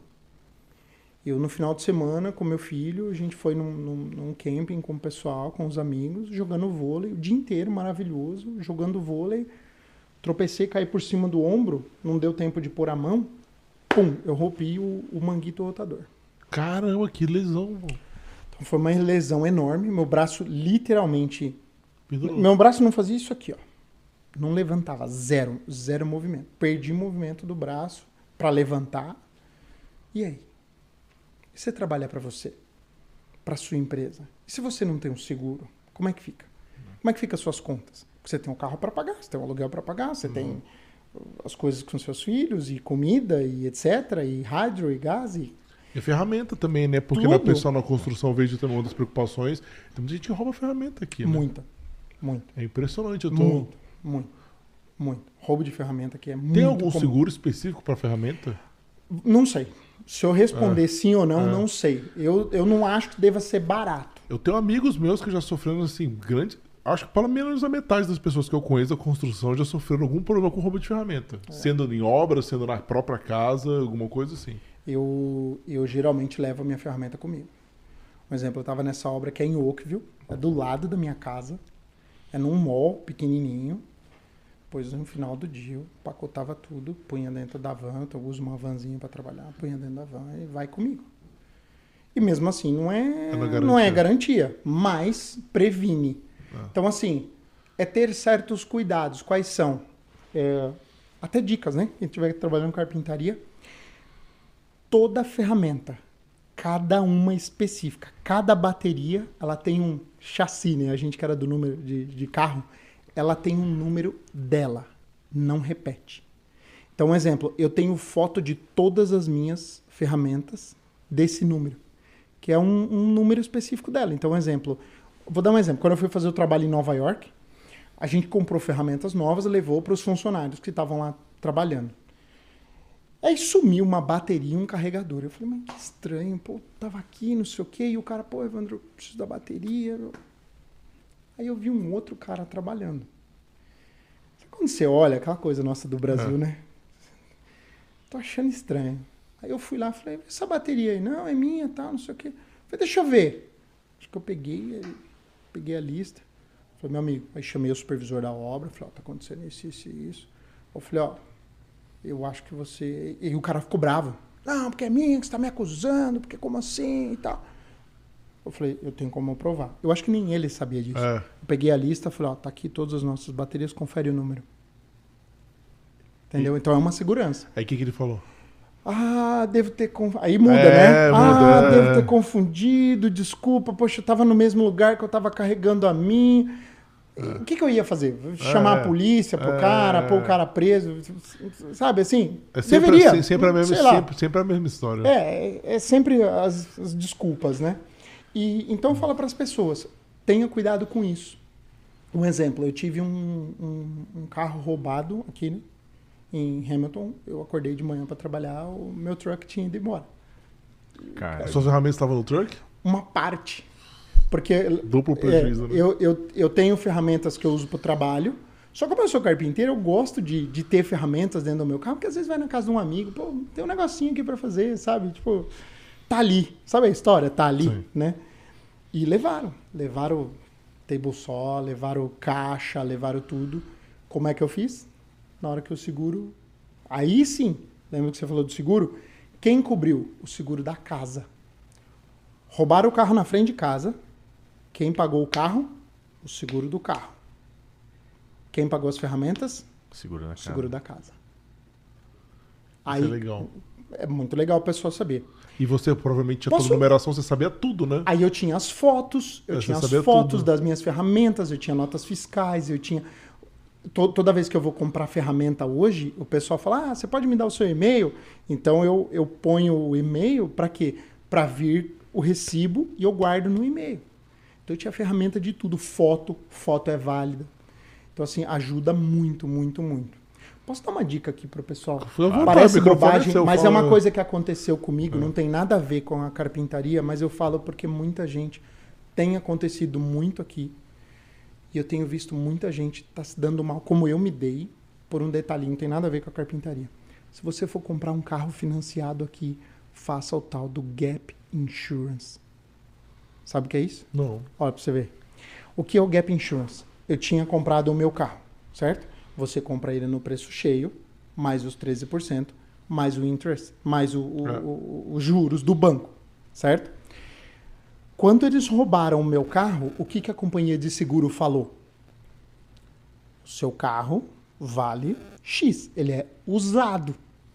Então, o preço que eles iam me pagar no carro, porque ele já não é mais zero, ele é usado. O preço que eles iam me pagar, que a, que a seguradora ia me pagar, não cobria a dívida que eu ainda tinha com o banco. Tá entendendo? E eu tô falando isso para alertar os seus ouvintes, e, e eu acho que isso é uma informação que precisa ser passada, porque essa semana eu tive um amigo que teve o mesmo problema. Trabalha lá com a gente, teve o truck dele roubado. E aí a primeira coisa que eu falei para ele, eu falei: "Você tem o Gap Insurance?" que que é isso? Eu falei, hum. Aí ele virou, passou, tal, fizeram os trâmites, ele me ligou desesperado. Falou, Evandro, o preço que eles me pagaram no truck por ser usado e o que eu ainda tenho para pagar de financiamento, juros, tudo, me dá 22 mil dólares de diferença. Então, dica pro pessoal. Nossa, não tinha a menor ideia disso. Se você né? comprar um carro financiado aqui no Canadá, ponha o tal do Gap Insurance. Se você não quiser pôr garantia estendida, blá, blá, não ponha, mas o Gap Insurance ponha. Depois que eu, que eu acabei comprando outro carro, primeira coisa que eu fiz foi colocar o tal do Gap Insurance. Porque o que eles pagaram no meu truck na época não cobriu a dívida, pagou uma parte, eu ainda passei três meses pagando um carro que eu não tinha. Você acredita? Olha, bom, bom, boas dicas. Então, boas assim, dicas matadoras. hein? Isso é uma coisa que vale muito a pena e uma coisa que eu falo para as pessoas: tenha seguro da sua casa. Sim. Porque quem cobriu tudo foi um prejuízo absurdo, porque tipo, tinha cadeirinha de bebê, carrinho do meu filho, eu tenho um bebezinho de 3 anos, tinha carrinho do meu filho, as coisas da minha esposa, jaqueta, óculos de grau da minha esposa com, com óculos de sol com grau. Você vai ver, é caro. E, É, claro. e você vai juntando tudo, é 200 daqui, 100 dali, não sei o quê, blá, blá, blá, blá. Quando você vê, deu uma conta absurda. E, e, e ainda mais ferramentas ali É. atrás. O seguro da casa pagou. Então eu falo para as pessoas: Gap Insurance e sempre tenha seguro da casa. Uma coisa que eu não fico sem hoje aqui no Canadá. Nossa, sensacional. Muito legal. Né? Top demais. Não, legal demais. É bom ter essa experiência da, da carpintaria, né, mano? A gente queria É. muito conversar, queria muito ver. Acho que tu enriqueceu. Acho que aquela explicação de, da diferença Da de diferença. carpintaria É. também. Você consegue, assim, é claro, de forma bem, talvez, genérica. A gente normalmente não faz esse tipo de pergunta, Sim. mas só para as pessoas terem uma ideia, questão de faixa salarial de cada um dos ramos da carpintaria. Eu vou até. Eu pedi para um amigo, isso vai dar uma ideia bem legal para vocês. Outra coisa na carpintaria, eu vou ser bem rápido para não, não tomar aqui o tempo todo de vocês. É, hoje você tem dois tipos de carpinteiro. Três, na verdade, sim, no modo geral. Eu, que trabalho para uma empresa, eu sou funcionário de uma empresa. Você tem um cara que ele trabalha para ele, então ele tem as ferramentas, vai lá, consegue os clientes e faz o trabalho dele.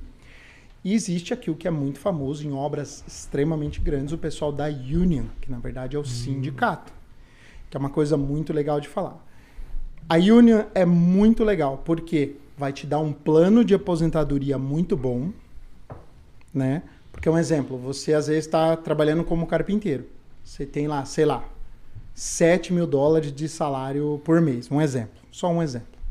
Trabalhou a vida inteira. Então, seu padrão de vida está em 7 mil dólares, certo? Se aposentou, o governo vai te pagar mil e pouco por mês. Como é que você paga as contas? Como é que sobrevive? Como é que paga o mortgage? Não tem como. Quando você é da Union, você tem um plano de aposentadoria privado por eles. Então a Union tem uma aposentadoria própria deles, que é descontada de você, mas é muito bacana. Então é um cara que assim vai aposentar no final de uma carreira na Union, você vai ter lá seu salário de 5, 6 mil dólares no final da carreira. Eu pedi para um amigo que é da Union, que até vai te dar essa margem de salário. Então, um exemplo, na Union eles contam por horas. Então, de zero a 1.800 horas, você é considerado o primeiro termo, que é um aprendiz, né? Ele me mandou, ele até falou, esses valores que eu vou falar, acrescenta, eu acho que um dólar e 50 que eles aumentaram. Mas eu vou ler aqui, então o pessoal de casa acrescenta aí mais ou menos 1,50. Então, de 0 a 1.800 horas de experiência, você ganha 23,19 a hora, mais 1,50. De 801 a 3.800 horas, então conta a experiência que você tem de trabalho, vai para 28 isso eles contam uma média dessas horas, mais ou menos um ano, um ano e pouquinho, se você for uma pessoa dedicada e sempre tiver trabalho. Terceiro termo, 32,80, tá? Isso é a Union 27, que é a dos carpinteiros. O quarto termo, que vai de 5.401 horas até 7.200, 39,87. E aí depois você pode fazer um curso específico e virar journeyman, né? Virar é, o responsável, seria o nosso mestre de obra, né? O responsável pela parte dos carpinteiros. Aí vai para 46 e 22. Essa é a média salarial do, do... por hora, pessoal. É por, por hora. hora. Lembrando que é o que eu falo para as pessoas. É por hora, mas você tem que lembrar que você tem na Union os descontos do governo mais os descontos da Union. E geralmente na Union você trabalha, se eu não me engano, são 37 horas e meia por semana. Tá? Uhum. Enquanto, enquanto carpintarias privadas, você vai fazer aí por quinzena, né? Porque a gente, na, na carpintaria, o pessoal ganha por quinzena, né? Você vai fazer de 85 a 120, depende de você. Caraca, muita hora, é o dobro das horas, né? Então, assim, o pessoal fala, a Union é boa? É muito boa. A longo prazo, eu acho a melhor coisa. Porque você tem Proteção, double, né? double vacation pay, você tem uma série de benefícios e você tem é, um plano de aposentadoria muito bom. A curto prazo, as outras empresas te dão volume de horas muito maiores, né? Então você tem horas e aí vai acumulando tudo. Né? Lembrando que a partir de, das horas extras, depois de 85, vira 1.5 a hora Taxímetro, extra. fala. Ponto. É, é, Taxímetro vira, vira um ponto... E é isso, não sei se vocês... Não, show de bola, muito sensacional. Legal. É um pouquinho aí do, do, do que eu sei de carpintaria. Não, demais. Muito legal. E, pessoal, lembrar vocês aí, se vocês estiverem gostando do nosso bate-papo aqui, deixe seu like, deixe seus comentários, não deixe de seguir a gente aqui na arroba Carreiras no Canadá, aqui no YouTube, Instagram, LinkedIn, TikTok, nos maiores players de podcast disponíveis aí no mercado. E o Rodrigo vai dar um, um, um pouco dos nossos patrocinadores aqui também. Importante, pessoal, lembrando também, nós do Carreiras, nós temos a nossa agência de marketing agora digital. Então, se você é empresário, que está aqui, principalmente a gente está focando no mercado canadense, né? Se você é empresário brasileiro, está assistindo isso e você quer aumentar a sua presença nas redes sociais, tanto com anúncio, né? A gente faz tráfego pago, faz a parte de criação de conteúdo de Instagram, enfim, nós temos uma equipe, né, que a gente criou especialista nisso. Já temos alguns clientes, inclusive alguns já vieram aqui no, no podcast, então é a chance de vocês é, aumentarem a sua presença conseguir mais clientes. Fala com a gente, a gente tem um Instagram dedicado para eles, mas pode mandar mensagem pelas nossas mídias sociais que a gente atende vocês também. Relembrando, só, né? A gente tem aqui rapidamente, né? O Brasília Market, inclusive, né? Começou o podcast com mais podcast, tem menos. e inclusive o Evandro nem conseguiu comer ainda, né? É, porque ele tá falando muito, bastante. Mas já já ele vai conseguir. Quem tiver interesse é um produto da marca própria do Brasília Market. Então vão lá.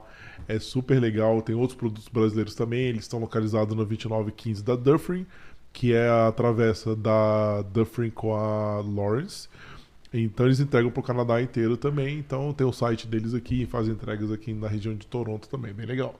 Temos do zero a proficiência, como o, Leandro, o Evandro bastante frisou aqui pra gente a importância do inglês. Você viu que Muito. foi uma mudança para ele. Muito. E tanto assim, do inglês uh, também, o francês é importante para questões migratórias aqui no Canadá também.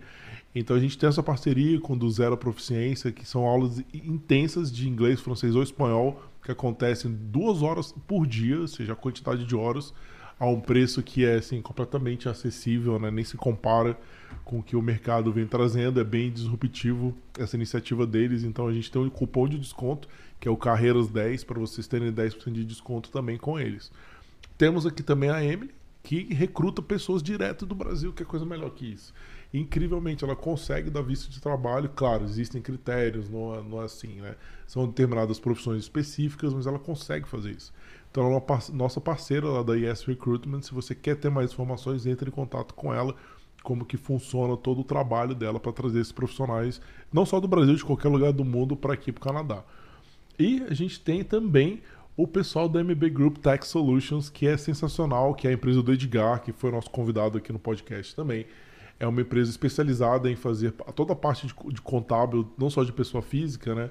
Como, como a parte de empresa também, então abertura de empresa, enfim, cálculo contábil, pagamento de imposto, enfim, tudo relacionado à parte contábil, eles podem te ajudar. Então são nossos parceiros ali. E é isso, né, Maurício? É isso aí, Rodrigo. E então vamos entrar aqui nos nossos quadros vamos do lá. Carreiras no Canadá, né? Então, Evandro, o primeiro quadro é o quadro que a gente fala sobre lazer, né? Legal. Então foi um ponto que sai que, de discussão no nosso Instagram, arroba carreiras no Canadá, onde um dos nossos seguidores estava comentando no nosso post que sentia muita falta do lazer que ele tinha no Brasil e quando ele se mudou para cá ele perdeu muito dessa, dessa parte de lazer. Então, conta um pouquinho pra gente como que foi isso quando você saiu do Brasil para cá, se você sentiu falta de algum momento de lazer que você tinha lá e hoje, depois de mais estabelecido, se você ainda tem sente a falta de alguma coisa e se substituiu por alguma outra, uma outra atividade? Questão de lazer aqui, eu acho que assim, o começo você acaba sofrendo muito porque você está se adaptando. Então você tem que trabalhar muito mais, você acaba. É, você mesmo se priva porque você tem que pagar as contas, está se ajustando, é um país novo. É, então você acaba confundindo, eu falo que as pessoas confundem muito assim, o que é o lazer? Assim, no Brasil você tem muito lazer com os amigos. Então, um exemplo, você vai num barzinho, você vai num lugar, você tem muitos amigos. Então eu acho que, é o, que a grande falta que faz não é exatamente o lazer, mas são a, as companhias no lazer. Né? Porque hoje é, eu acho que desde o começo a cidade te oferece muito, eu acho. Você tem muito evento, muito show gratuito, muita coisa, tanto para criança quanto para adulto, restaurantes de todo tipo. É... Então, assim, o que para mim foi sofrido foi o lazer com os amigos. Eu acho que esse foi o grande aquela coisa de você bater papo na sua língua e falar bobagem, né? Você não é todo tipo de piada que você pode fazer aqui, o canadense não entende. Então, assim, parece que lá flui mais. Eu acho que o lazer ele é mais fluido, sabe? E, e me dá a impressão, e eu sinto muito que as pessoas falam aqui, eu acho que como o Canadá te dá muita oportunidade de você ganhar mais e ter mais coisas, essas coisas, você acaba se privando um pouco às vezes de tempo. Então é uma coisa que eu falo para as pessoas terem cuidado assim, também aproveitarem, ter mais tempo de lazer, né? A minha esposa briga muito comigo, ela fala, ela fala assim, você trabalha muito, né? Então assim, tem que aproveitar mais com as crianças, tudo, então você tem que se policiar para fazer as duas coisas. Não, muito legal. Não. E vamos para o nosso segundo quadro, que é uma pergunta bem simples e direta. O uhum. que, que é o Canadá para você? Nossa, Canadá é hoje minha vida, meu lar. É, é o sonho que eu acho que eu tive um grande super-herói na minha vida, que foi meu pai. Ele faleceu com seis meses que eu estava no Canadá. Ele faleceu lá no Brasil. E eu acho que meu pai, tudo que ele almejou para mim, sabe aquela coisa de você que é pai, você quer que seu filho tenha uma, uma escola boa, uma educação melhor, viver num lugar onde você pode, seus filhos andar de bicicleta tranquilo, sua esposa pode pegar um ônibus sem estar desesperada que vai ser assaltada. Então, acho que isso é o Canadá para mim hoje. Então, o Canadá hoje, uma coisa que eu também acho muito legal aqui, assim, eu acho que a diferença de classes aqui, o, o, o que um cara de alta classe tem, você consegue ter, sabe? Então, eu acho que ele te dá muita oportunidade. Então, hoje Hoje o Canadá é o lar dos meus filhos. E o Canadá abraçou os meus filhos, abraçou a minha, minha esposa. Hoje a gente já fez um ciclo de amizade, a gente brinca que fala que é a nossa familhinha canadense é, é o meu lar hoje. Eu, logo, logo já posso aplicar para a cidadania, então o coração, a raiz é brasileira e sempre vai ser, mas hoje o Canadá é, é, é o meu é o meu lar, né? Não vou dizer que é a minha casa, é o meu lar. Não, fantástico, Evandro. E vamos então agora para o nosso quadro tradicional né, do Carreiras no Canadá, que é o que? O sal na neve, né? Que a gente faz essa analogia de desbloquear as ruas e calçadas, né? Jogando sal né, quando está nevando, né? Sim. Então, quais são as dicas que você dá para quem quer vir para o Canadá e entrar dentro dessa área de carpintaria? Ok. É, para quem quer entrar na área de carpintaria, como o Rodrigo falou, networking. Então, assim, tente fazer amigos, não tenha medo, vá de porta em porta, vai lá, pede uma oportunidade, né? Igual eu, eu sou brasileiro, trabalho numa empresa portuguesa. Então, assim, se você ainda não fala inglês, vai procura na internet, joga lá no, no, no seu grupo do, do Facebook, ou, sabe, é, tenta se conectar em primeiro lugar com a sua comunidade para você fazer o network se oferecer, mostra o seu trabalho e as coisas vão acontecer. Tem muito emprego, tem muita oportunidade para todo mundo em qualquer área, não só na carpintaria. Na carpintaria e na construção em geral tem muita oportunidade para todo mundo, mas eu acho que é networking. Mas eu vou dizer para todo mundo, até vocês estavam falando da, da escola, a gente estava conversando antes, eu vou, vou começar um curso com vocês assim, em inglês. É o grande sal na neve existe um divisor de águas entre você falar o inglês bem ou não. Um exemplo, quando a gente aplicou o processo do PR, eu falo para as pessoas, o inglês ele vai te dar o emprego melhor, o inglês vai te dar o PR, o inglês vai te dar a cidadania. Então assim, a grande o, o grande bruto do sal da neve é o inglês. Ou pouco ou muito, estude inglês todos os dias, se prepare. Hoje, um exemplo, eu tenho já um segundo sonho no Canadá, que a gente estava conversando, eu, eu sonho em entrar para a polícia, eu vou entrar. Hoje, exatamente nesse momento, eu falo inglês muito bem, eu escuto muito bem, eu leio razoavelmente bem, eu não escrevo tão bem. Não, eu acho esse ponto que você falou da polícia muito legal. Porque, assim, isso é uma coisa que o podcast traz para quem já está assistindo, para quem Sim. já está aqui no Canadá. O Evandro, aí conversando antes, né, ele se conectou com os nossos convidados. A gente já chamou três policiais aqui, Sim. né? E, ele foi atrás dessas pessoas, fez network com eles, Sim. se tornou próximo dela e estão ajudando ele. Então isso é muito legal, né? Eu só tenho, é. só tenho a agradecer, principalmente assim, o Lucas, Lucas que veio aqui, foi fantástico. A, a Olivia sempre tem tudo que eu posto, os cursos que eu tenho feito, as coisas no LinkedIn, ela sempre vai lá, curte, incentiva o Tom veio fez um vídeo. Então, assim, eu acho que é, é o que você falou, é networking, é mostrar que você veio para aquilo. Assim, o Canadá dá oportunidade. Se você for trabalhador, guerreiro, ele vai, a, a neve vai abrir, uhum. Né? O, o, sal vai derreter a neve. Mas para mim, inglês, para tudo, desde começo até o fim. É inglês para arrumar trabalho, é inglês para quando você for aplicar para o seu PR, que para a gente foi extremamente necessário e depois o inglês quando você quiser aplicar para sua cidadania e para você trocar de empresa. novas oportunidades, uma entrevista de emprego, como é que você faz? Igual hoje eu falo, eu estou travado no meu grande sonho, tenho tudo, estou travado por não escrever bem. Vai acontecer. Uhum. Não, vai, não é agora, vai acontecer. Mas te trava. Então, inglês é, é o grande sal na neve para todo mundo, sem sombra de dúvida. Não, fantástico, fantástico. Ótimas dicas. Obrigado. E nosso último quadro, né, que a gente fala que é o momento jabá, uhum. então a gente deixa o espaço aí para o convidado divulgar as redes sociais, se quiser, onde se encontra. Então, um momento para você. É, meu nome, quem quiser me achar no LinkedIn, quiser, assim como o Lucas fez comigo, a Olivia, tudo. Então, assim, estou disposto a ajudar, gosto muito de ajudar. É, no LinkedIn eu estou como Evandro Oliveira. O Evandro Carlos de Oliveira, né, tá meu nome completo. É, mas um trabalho que eu venho fazendo que eu gostaria muito de, de, de divulgar, que tem me ajudado inclusive na questão da, do meu in, ingresso na, na polícia.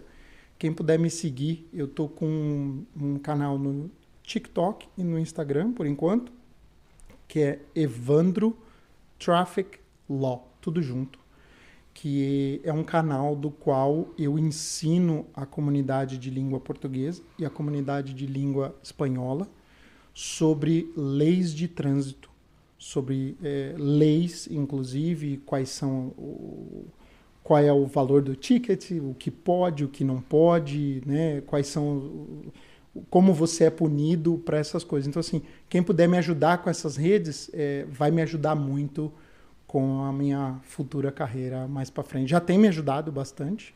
É, outro sal na neve, mudando, só voltando, voluntariado. Muita gente não tem ideia do quanto o voluntariado abre portas aqui para trabalho, para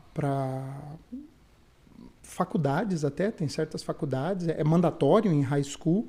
Então, acho que um, voltando um pouquinho, acho que voluntariado. E isso é um trabalho voluntário que eu estou fazendo, que a polícia está está sendo muito bem visto. Então eu só quero, eu queria crescer muito essa rede. Evandro Traffic Law. Então, muito legal. A gente vai deixar aqui Obrigado. embaixo na, na descrição. Né? Então quem quiser seguir, tem, tem aqui embaixo na descrição. Obrigado. É isso aí. Muito legal a história. Acho que foi top demais, né? É, obrigado por Evandro por colocar, conversar com a gente. E é isso aí, né, Maurício? É obrigado para vocês obrigado, gente. que estiveram aqui com a gente. Até o próximo episódio. Boa Valeu. noite. Obrigado, boa noite. Obrigado a todo mundo.